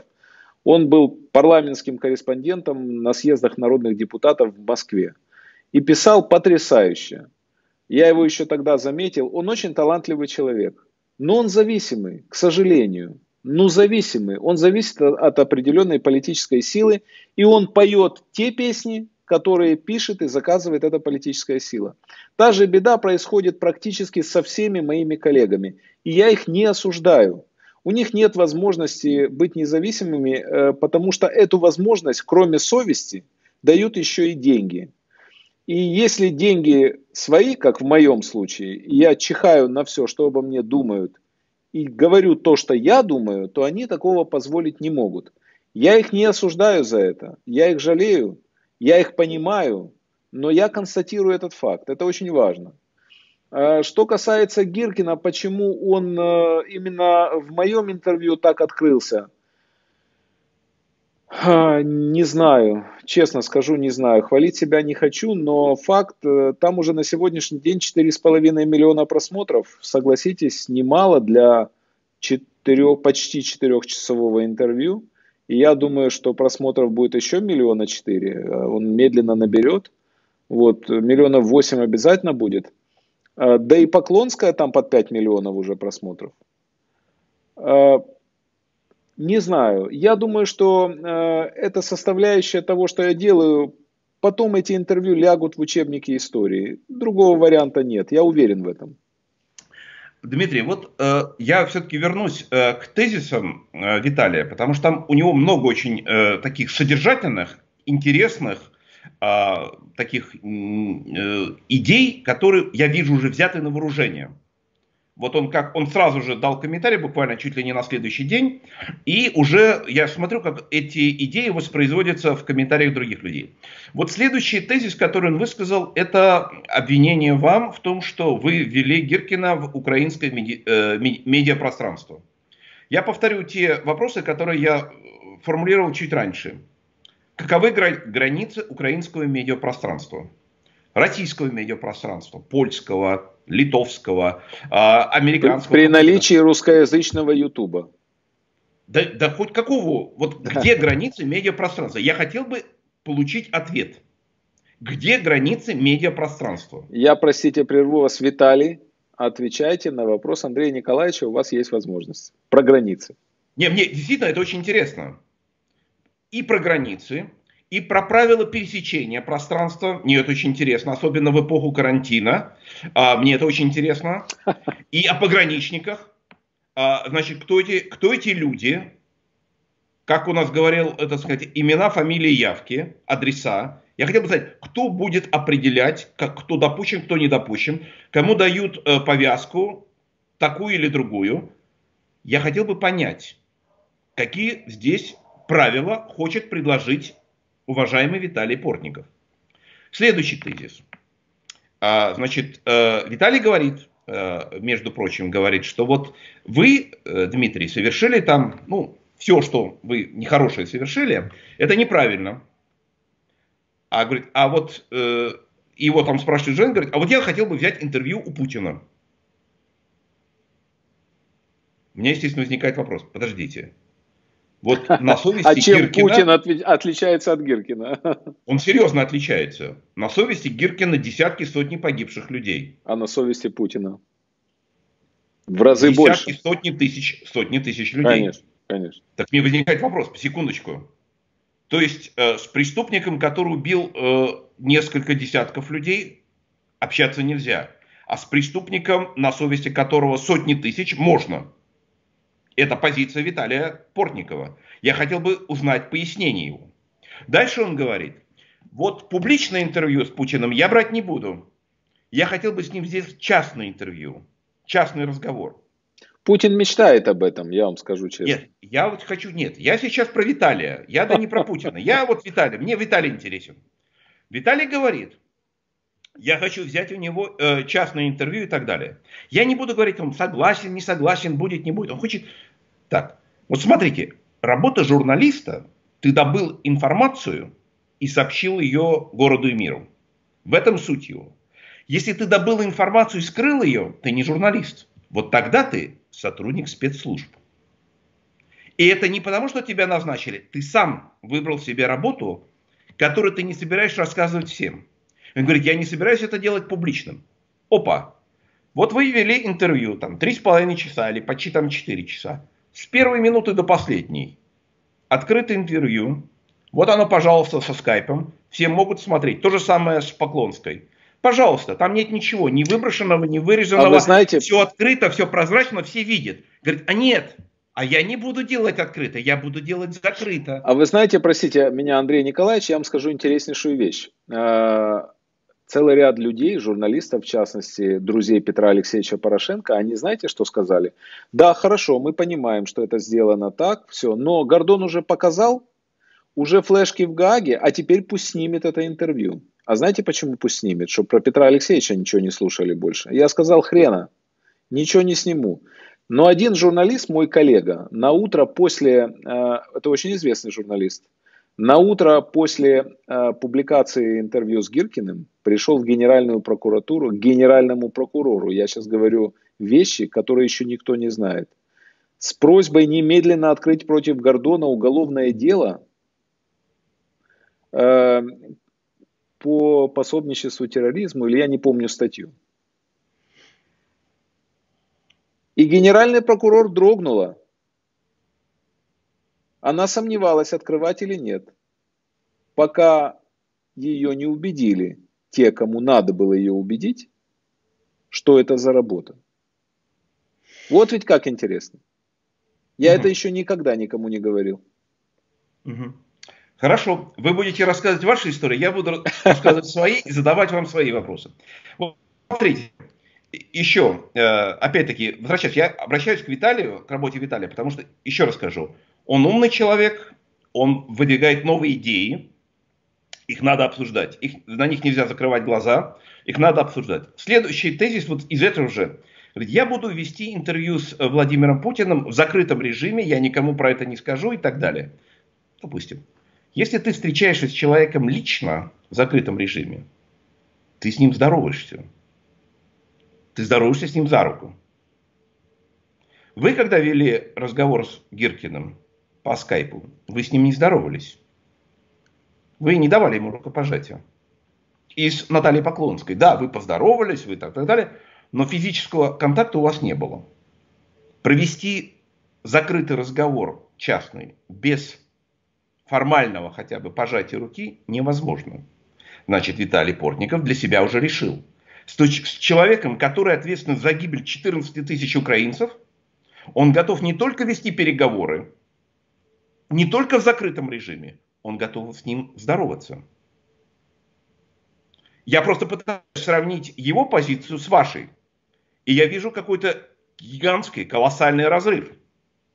И я не могу понять, а сам Виталий этого не видит? Дальше.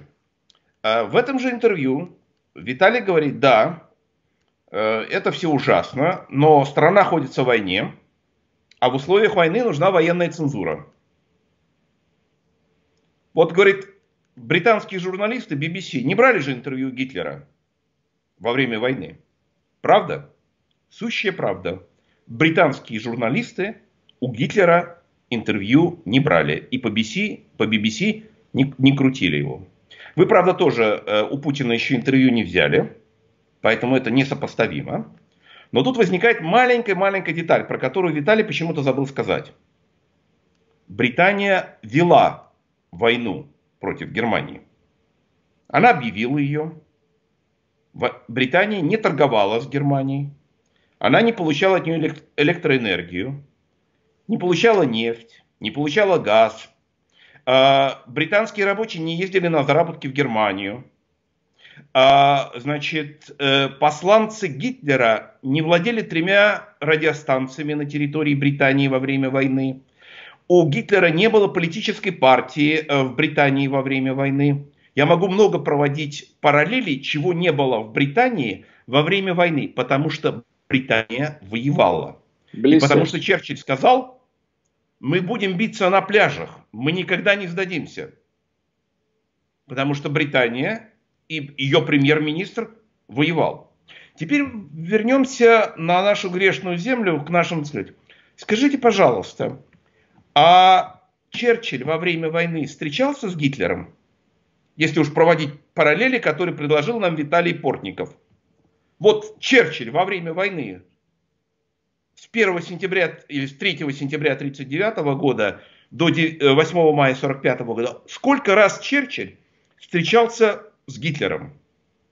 Сколько раз Черчилль говорил по телефону с Гитлером. Мы даже не будем говорить, сколько фабрик было у Черчилля на территории Германии, производивших шоколад или какие-то другие вещи. Расскажите мне, сколько раз было?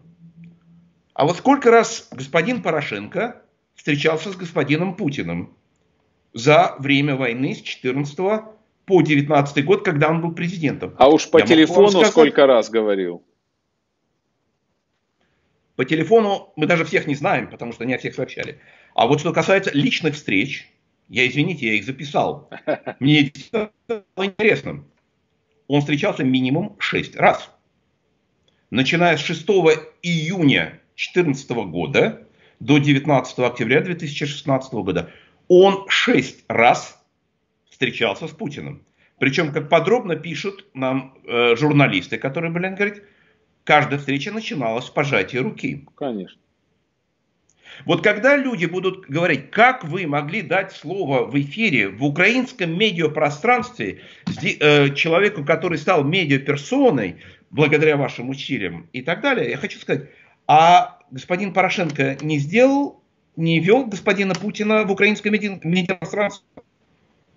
Он не нарушил, э, не сделал его медиаперсоной? Он не нарушил никаких моральных принципов? Он жал ему руку. Что он обсуждал? Вот они сообщают, говорит, что они обсуждали 6 июня, там было даже две встречи во время одного дня. Они обсуждали признание со стороны господина Путина украинских выборов. Это официальный репортаж. Секундочку. Господин Порошенко обсуждал с Путиным признание агрессора того, что его избрали, Виталий Эдуардович, я имею в виду Портников, объясните, пожалуйста, что это такое было? Кто кого водил, в какое медиапространство, кто создавал медиаперсону? Извините, уж раз пошла такая, раз пошел такой разговор, Петр Алексеевич встречался шесть раз. Владимир Александрович встречался с господином Путиным в Париже прошлом месяце, в прошлом году, в ноябре. В декабре. И хотел встречаться, и хотел встречаться в апреле этого года. И тоже пожимал руку, и тоже там обсуждали, вели переговоры и так далее. Вот коронавирусный кризис как бы дал удобный повод не встречаться в Берлине в апреле. И что мы видим и слышим? Владимир Александрович проводит пресс-конференцию и говорит, что как только закончится коронавирусный я, кризис, я буду встречаться с Владимиром Путиным. Какие претензии у Виталия Эдуардовича Портникова к Петру Алексеевичу и к украинским президентам, которые встречались, встречаются и собираются встречаться с человеком, который ответственен за гибель 14 тысяч украинцев, который впрямую ответственен за аннексию Крыма, за ведение войны на востоке Украины в несопоставимо большей степени, чем какой-то Гиркин. Можно спорить и обсуждать, какова его роль, что он сделал, э, какие приказы получал и так далее. Но несопоставимо. Ответственность, вина, роль, участие этих двух лиц. Какие претензии? И так далее. Так что вот э, я очень ждал бы э, выступления Виталия приложение. Все-таки такой вопрос, конечно, от слов, э, значит, цензура, очень такой, мы видим, как свободный журналист, который давал, э, давал эм, репортажи с, с первого самого свободного съезда народных депутатов, теперь нам предлагает цензуру, устанавливает границы э, украинского медиапространства и устанавливает правила, кому, когда, с кем брать интервью, что говорить, чего не говорить. Если бы та цензура, потому что тогда советские и коммунистические цензоры могли бы сказать, Товарищ Портников, у нас тут война против империализма. И вы берете интервью у пособников мирового империализма, собравшиеся э, э, на съезд народных депутатов. Ведем военную цензуру. Что бы нам сказал Виталий Эдуардович? В общем, есть много вопросов, которые э, были подняты этими интервью. Это просто огромный срез сознания сознание у людей, которые занимают не последние места и в украинском обществе, и в российском обществе. И оказалось, что у многих людей наличествует либо каша, либо двойные стандарты, либо просто люди еще не, не до конца поняли, с чем они имеют дело. И это очень хороший, и это очень важный повод для того, чтобы начать эти разговоры. Разговоры с кем можно разговаривать, с кем нельзя разговаривать на каких основаниях, по каким правилам, кто будет их устанавливать и так далее. Поэтому вот э, вы своим хулиганским поступком э, заставили наше общество обсуждать то, что мы должны были обсуждать гораздо раньше, но то, что мы начали обсуждать только сейчас. Хорошо, что мы начали обсуждать сейчас. Андрей Вадимович Макаревич, которого я очень уважаю, э, написал, что интервью с Поклонской Гиркиным, с Гиркиным даже из Поклонской, я поставил крест на своей журналистской карьере, поскольку признался в содружестве с, со спецслужбами. А, но я ему ответил словами Евгения Александровича Евтушенко а, про журналистскую карьеру. Я сказал, я делаю себе карьеру тем, что не делаю ее. Это правда, я никогда не делал карьеры. А ваше мнение, поставил крест или не поставил? Дмитрий, у меня есть э, маленькое скромненькое предложение. Вам не надо на это реагировать. Вообще вы должны забыть об этом. Не, Андрей Вас Вадимович, не должно... Андрей Вадимович, а, человек, э, песни которого мы пели в юности, которого я считаю одним из героев нашего времени. Некоторые люди ошибаются, иногда о своих ошибках публично заявляют. Мы не должны обращать на них, мы должны относиться к ним снисходительно. Бывают эмоциональные срывы, бывает, что люди, как мы и говорили, Многие вещи люди просто не понимают. Им нужно провести какое-то время спокойно, посидеть с какими-то базовыми вещами, и тогда для них будет что-то что проясняться. Понимаете, не надо на это обращать внимание, не надо обращать внимание на весь этот поток, надо просто думать о том, в каком действительно тяжелом психологическом состоянии и в тяжелом уровне понимания того, что надо, что можно. Вот наше общество, слава богу, Украина на несколько шагов впереди, благодаря политической системе, благодаря тем свободам есть. Но в каких-то отношениях не очень далеко, потому что общий наш багаж, общие корни э, из Советского Союза очень близкие, и поэтому каждый такой кризис взрывает это и обнажает. Вот даже ваш пример э, с э, вашим генеральным прокурором. Ей потребовалось время подумать то есть для нее не должно, для, не, для такого человека просто оно должно отскакивать. Вот для генерального прокурора, например, Соединенных Штатов или Великобритании вопрос вообще не возникает. Есть свобода слова. Первая поправка, святая поправка. Это мать всех других свобод и, соответственно, жизни, благополучия, стремления к счастью и так далее. Это базовая вещь. Она не обсуждается. Это как не знаю, в хорошем смысле как религия, как элемент религии. Свобода слова. Почему Соединенные Штаты Америки, почему Британия, почему многие демократические страны опередили другие несвободные страны в своем развитии?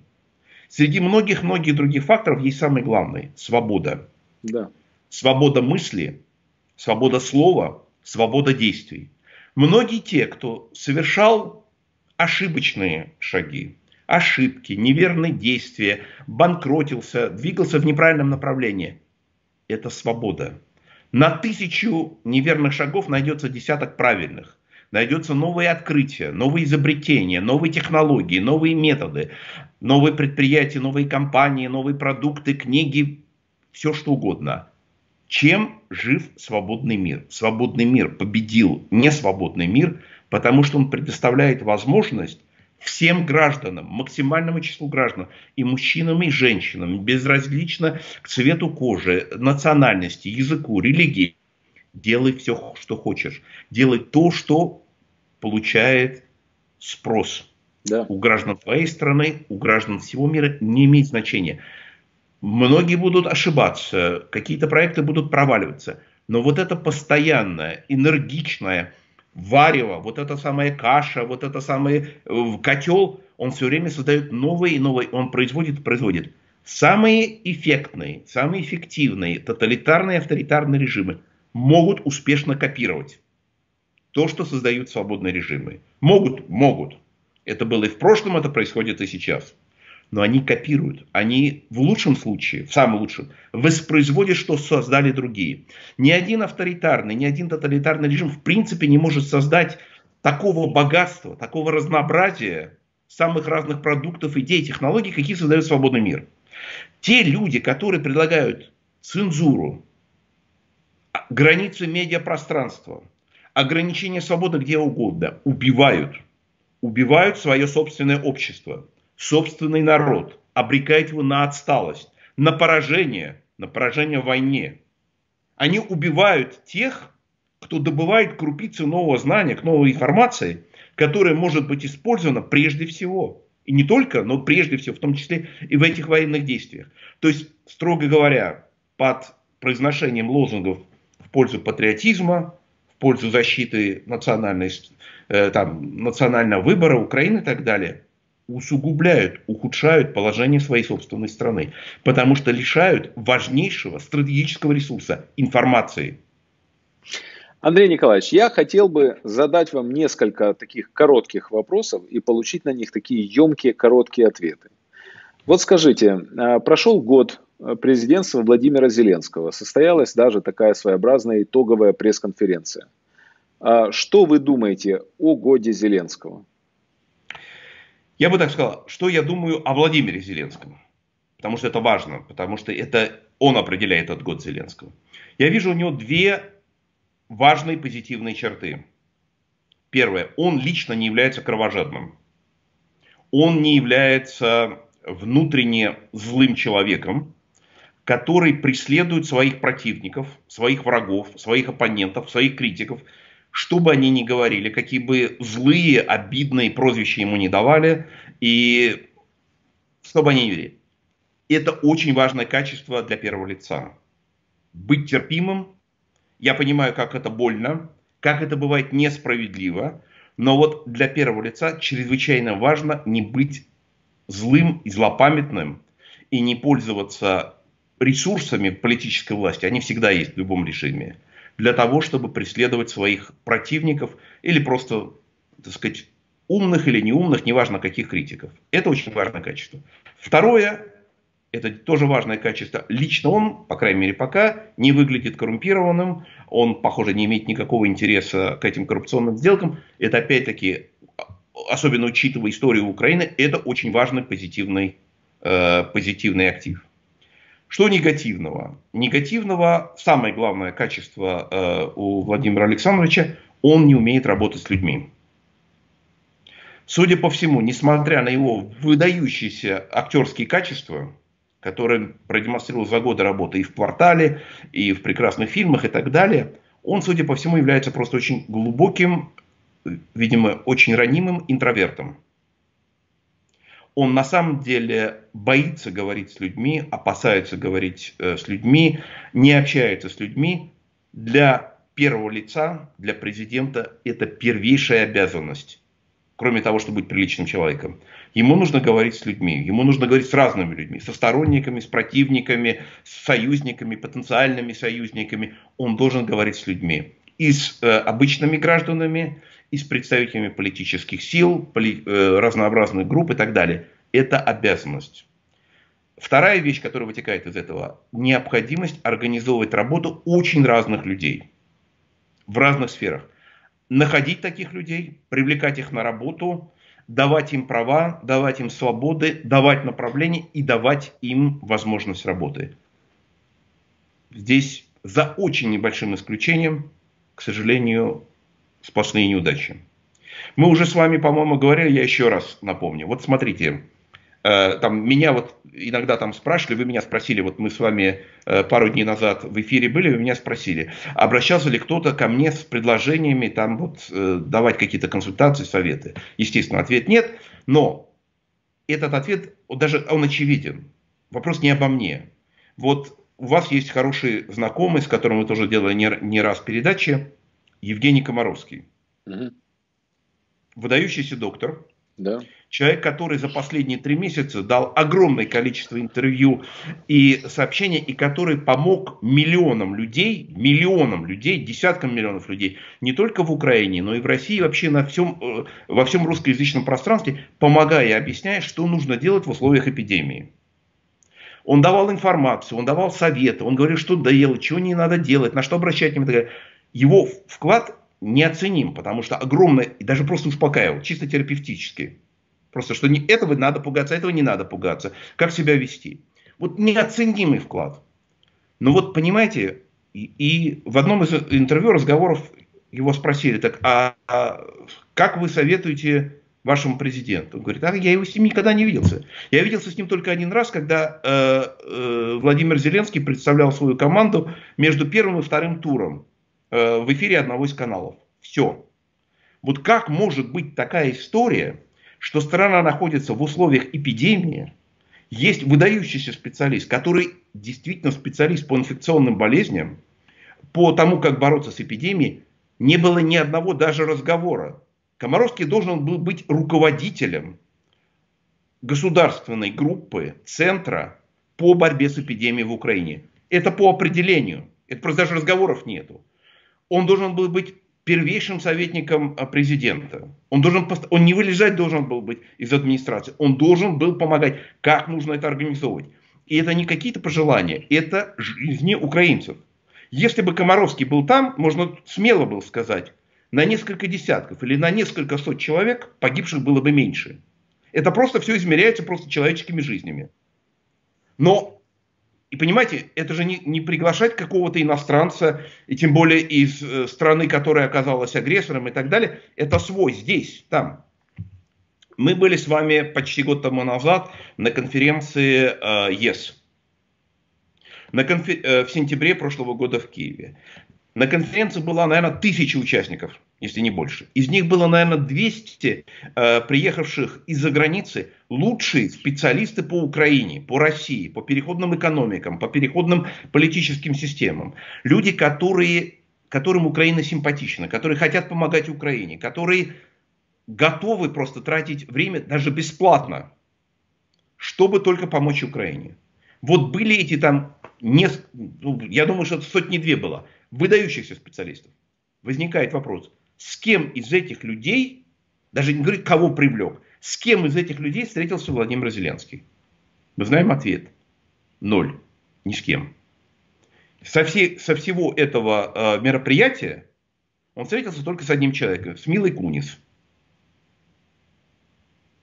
Понимаете, какая штука? Что можно сказать по этому поводу? Вот прошел год, мы говорим. Сколько, сколько э, Э, Владимир э, Зеленский совершил поездок по всему миру, а, искал украинцев, талантливых, способных, которые работают в Лондоне, в Нью-Йорке, в Париже, в Канаде. Сколько он привлек этих украинцев, которые накопили уникальный капитал, сколько он привлек, чтобы они работали в Киеве, в Украине? Скажите мне, я не знаю. Я не слышал ни одного. Вот чем занимался Михаил Саакашвили, которого вы хорошо знаете, которого я хорошо знаю. Михаил Саакашвили с первого момента избрания президентом ездил по своей, по, по Грузии, естественно, ездил по всему миру, везде находил интересных, талантливых, способных, активных людей, привлекал, э, тащил в Грузию, в Тбилиси, и они становились, работали и министрами, и, ру, и руководителями администрации, и премьер-министрами, занимались разными делами. Главное дело, чем он занимался. Он собирал отовсюду, собрал уникальный коллектив. Был менеджером. Менеджером был, правда? Вот. Все. Поэтому мы можем обсуждать все остальное, но этого нет совсем. но Зеленский совсем. Саакашвили же пригласил все-таки. Благодаря в том числе и вашим усилиям, прямо скажем, не будем тут как бы скромничать. А, и это произошло, в общем, и после нашего с вами разговора, после нескольких других разговоров. И это я не знаю, вам это виднее, но мне кажется, это произошло тоже в какой-то степени в качестве ответа на общественную реакцию, на общественное давление. Но хоть сделать что-то, ну хоть кого-то. И вот в качестве некоторого такого вынужденного шага, ну хорошо, давайте я вот приглашу этого. Но тогда что нам по каждой кандидатуре организовывать такую кампанию общественного давления и говорить, пригласи Христию Фридлан, да, и пригласи, э, пригласи Крума, пригласи каждого конкретного э, украинца, который есть на этом мире, который составил э, себе свою собственную судьбу, который может нести. Но это же неправильно. Это же Христия, Христия Фриланд, это круто было бы. Но для этого надо же работать. Надо. Надо же уговаривать. Надо уметь а, аргументы. Надо же, надо же смотреть по этому поводу, да? Поэтому вот я скажу, поэтому вот есть позитивные части, есть то, что мы не видели, и есть то, что вызывает огромные опасения. То, что мы тоже с вами неоднократно обсуждали. Чудовищное, необъяснимое стремление общаться с господином Путиным. С преступником, с террористом, ответственным за гибель 14 э, тысяч украинцев, ответственным за аннексию Крыма, ответственным за войну на Донбассе. У меня, честно скажу, я не могу найти логического объяснения этого стремления. Но я вам объясню. Вот, вот он я... не хочет встречаться, вот извините, пожалуйста, вот, э, Дмитрий, последние слова. Вот он не хотел встречаться с доктором Комаровским. Он не хочет встречаться с массой умнейших, талантливейших людей. Ему год потребовался для того, чтобы пригласить Саакашвили, а с господином Путиным все время хочет встретиться. Как это объяснить? Я вам объясню, Андрей Николаевич. Вы рассуждаете с позиции человека, который в течение пяти с половиной лет общался с Путиным чуть ли не каждый день и подолгу. Вы уже с ним наобщались, а Владимир Александрович еще нет. Ну, дайте возможность человеку пообщаться с Путиным сколько он хочет. Не хочу давать. Считаю, что это неправильно. Считаю, воспользуюсь всеми терминами. Это А. Аморально это не эстетически, это введение, э, превращение его в медиаперсону на, в Украине, это введение его в украинское инфопространство, это реклама терроризма, это реклама агрессии в украинском информпространстве. Вот все те претензии, которые предъявляют вам и которые не имеют основания по отношению к действиям Владимира Зеленского привлекающего Владимира Путина, имеют гораздо больше основания. Я вам хочу задать еще один вопрос. Как вы считаете, э, Порошенко догонят в плане посадят, осудят? В смысле в Украине? Да. Я не знаю, но честно скажу, значит, я понимаю, э, так сказать, вот искреннее желание э, значительной части украинского общества наказать за то, что было сделано, но вот я, понятно, я не являюсь ни прокурором, ни следователем и так далее, не знаю. Но я бы не стал бы его преследовать, в смысле вот сажать его в тюрьму. Но я бы очень подробно расследовал все акты, э, которые были совершены. Вот начиная просто вот э, с, э, значит, с рукопожатий, с, с обсуждения поддержкой, поддержки Путиным и как бы, ратификации избрания Порошенко президентом 6 июня 2014 года. И дальше, естественно, Иловайская катастрофа, когда э, Порошенко проводил парад в Киеве, а танки, которые могли быть в этот момент отбивать атаки, э, значит, гуляли по, э, по Киеву, и сотни э, украинцев из Доброватов э, полегли под Иловайском.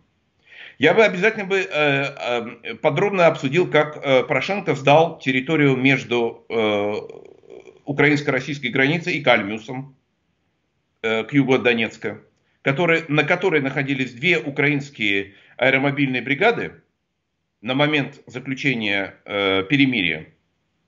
И по соглашению, то есть, соответственно, перемирие заключается по, на тот момент, где находятся войска. И, собственно, таким образом определяется граница. Э, бригады находились э, на восточном берегу Кальмиуса, там, где украинцы. По решению Порошенко граница была проведена по реке Кальмиус, а войска были отведены за эту территорию. Зачем? На каком основании? По какой логике Порошенко отдал кусок территории сепаратистам и дал им выход к морю, к Азовскому морю, которого у них не было. Я хотел бы это знать. Я не говорю о всех других случаях. У Караборонпром он... скандал хотя бы, да? Нет, я не хочу, потому что другие скандалы хорошо известны в Украине. Но вот я бы просто подробно, детально бы рассказывал, кто какие решения принимал, на каком основании и какого, как, каково участие лично Петра Алексеевича во всех этих случаях. И вот буквально, ну, там есть сейчас уже эти самые очередные там пленки э, обнародованные. И понятно, там заинтересованность одних сторон, других сторон. Но это тоже, это новая информация. Это новая информация, которой не было. И человек, который занимает пост президента Украины, который говорит своему собеседнику по телефону, Ради тебя я нарушил украинские законы. Ради тебя я нарушил украинскую конституцию. Что ты еще хочешь? Это, это что? Это не явка с повинной? Поэтому э, я бы вот всю эту информацию подробно, детально э, добывал бы и информировал бы всех украинцев, и те, кто критически относится к Петру Алексеевичу, и те, кто его поддерживает, чтобы люди знали, и это делается очень важно не только не столько по отношению к нему, а по отношению ко всем тем, кто сегодня находится в власти и кто может когда-либо находиться в этой власти завтра. Чтобы никого никогда не возникло даже самой идеи, мысли нарушать законы, нарушать Конституцию, предавать своих сограждан, праздновать парады, когда твои ребята гибнут от врага. Это предательство, это реальное предательство. Это не выдуманное предательство, э, которое приписывается тем или иным интервью. Это реальное предательство, когда люди погибают. Это было и под Иловайском, это было и под Дебальцево, это было с э, ДАПом. Это постоянно повторялось. И это, как это не покажется, э, значит, странным, это тоже было с походом этих э, кораблей э, из да. Одессы в Мариуполь. Да как ни, как ни печально, приходится это признавать. Андрей Николаевич, я вам задам последний вопрос. А, он касается ситуации в России. Мы видим, а, что перенесен референдум из-за наступления карантина в связи с коронавирусом в России. А, мы видим, что власть не справляется явно с коронавирусом. Мы видим резкое снижение цен на нефть. Какое-то у Путина упадочное такое настроение, я это чувствую во всяком случае. Что будет дальше с Путиным и с Россией? Ну, интереснее, конечно, будет с Россией. Что будет с Путиным, менее интересно. Э, Путин никуда не делся. Э, Путин э, накопил очередной заряд злобы те, кто следят за ним, хорошо знают, что у него бывают такие периоды, когда он как бы вот вроде держит низкую планку, а потом он как-то накапливает и потом выбрасывает ее. Сейчас вот уже довольно длительный период такого низкого, э, низкого уровня активности. Это означает, что следует ожидать в ближайшее время э, какой-то разрядки. Это означает, что у нас будут какие-то очередные провокации или какие-то э, серьезные проблемы. Э, он, как вы знаете, назначил парад на 24 июня. Э, в России эпидемия не закончилась. Э, возможно, только в Москве она достигла пика. Во всех остальных регионах все кривые показывают наверх, идут наверх. То есть, на самом деле, проводить какие-либо массовые мероприятия сейчас – это убийство. Это не самоубийство, это убийство. Это убийство людей. В самом прямом смысле этого слова. И это убийство вслед за всеми теми убийствами, которые бесчисленный список э, по разным территориям и регионам. Это убийство сейчас внутри страны, это не только то убийство, которое происходит по отношению к э, сотням тысяч людей, которые не получают медицинской помощи. Это э, не только убийство докторов, медицинских сестер, медицинских работников, у которых нет средств индивидуальной защиты, потому что средства индивидуальной защиты отданы на предприятия Минобороны, которые сейчас изготавливают снаряды. А медики этого лишены, и в списке памяти уже больше 300 медиков погибших от этого потому что они брошены против э, эпидемии коронавируса э, абсолютно безоружными.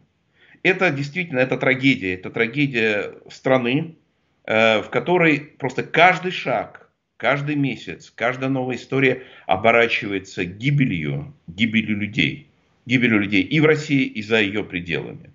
Э, это мрачная страница истории России, чем раньше она, конечно, будет перевернута, тем лучше. Но, к большому сожалению, пока у нас нет признаков того, что она будет в скором времени э, перевернута. И, к большому сожалению, и Россия, и я опасаюсь, что не только Россия, э, вынуждены будут заплатить еще очень высокую цену за сохранение этого режима, который несет за собой, с собой смерть. Андрей Николаевич, финальная нота получилась грустная, но может так и надо, кто знает. Я... А, чтобы у нас не было грустной ноты, э, все-таки я хочу вернуться к тому, э, что нам дает нотку оптимизма и что нам позволяет смотреть вперед э, с поднятым взором и быть уверенным, что мы на правильном пути. Главный мотор, главный двигатель Э, в общественной истории, в человеческой истории, это свобода. Ничего другого в мировой истории человеческой не сопоставимо с этим. Свобода спасала всегда, везде, во всех обстоятельствах. Те, кто обеспечивал свободу, свободу мысли, свободу слова, свободу действий, исторически, стратегически всегда выигрывает. Поэтому вот э, та история, которая развернулась в последнее время и которой вы приложили свое небольшое участие, она показала, насколько важной является свобода для всех нас. Как свобода дает новые знания, как она скрывает колоссальные предрассудки, как она показывает, где мы отсталы, где мы отстаем, и как нам преодолеть эту отсталость. И в Украине, и в России, и во всем мире. Поэтому главное, чтобы что мы можем сделать из этого? Надо отстаивать свободу. Надо защищать свободу. Мы можем формировать отдельный комитет защиты свободы. Свободы средства массовой информации, свободы в YouTube, свободы в любом другом месте. Свобода поиска, нахождения, распространения новой информации. Андрей Николаевич, за нашу и вашу свободу.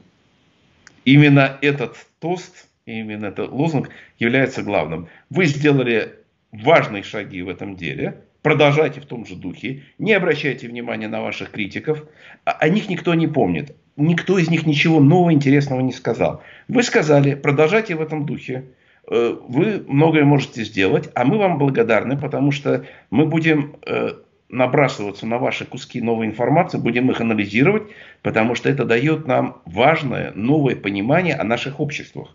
Это дает нам инструменты понимания того, чем надо делать. Это как доктор, который получает, я бы сказал, анализы. Он получил анализы. Ага, у больного то-то, то-то и то-то. Здесь отклонение, здесь такое-то. Интересно, а здесь совсем зашкалило, у нас такого никогда мы не знали. Что это такое? Что это за, за такое тяжелое э, хроническое заболевание под названием страсть к цензуре?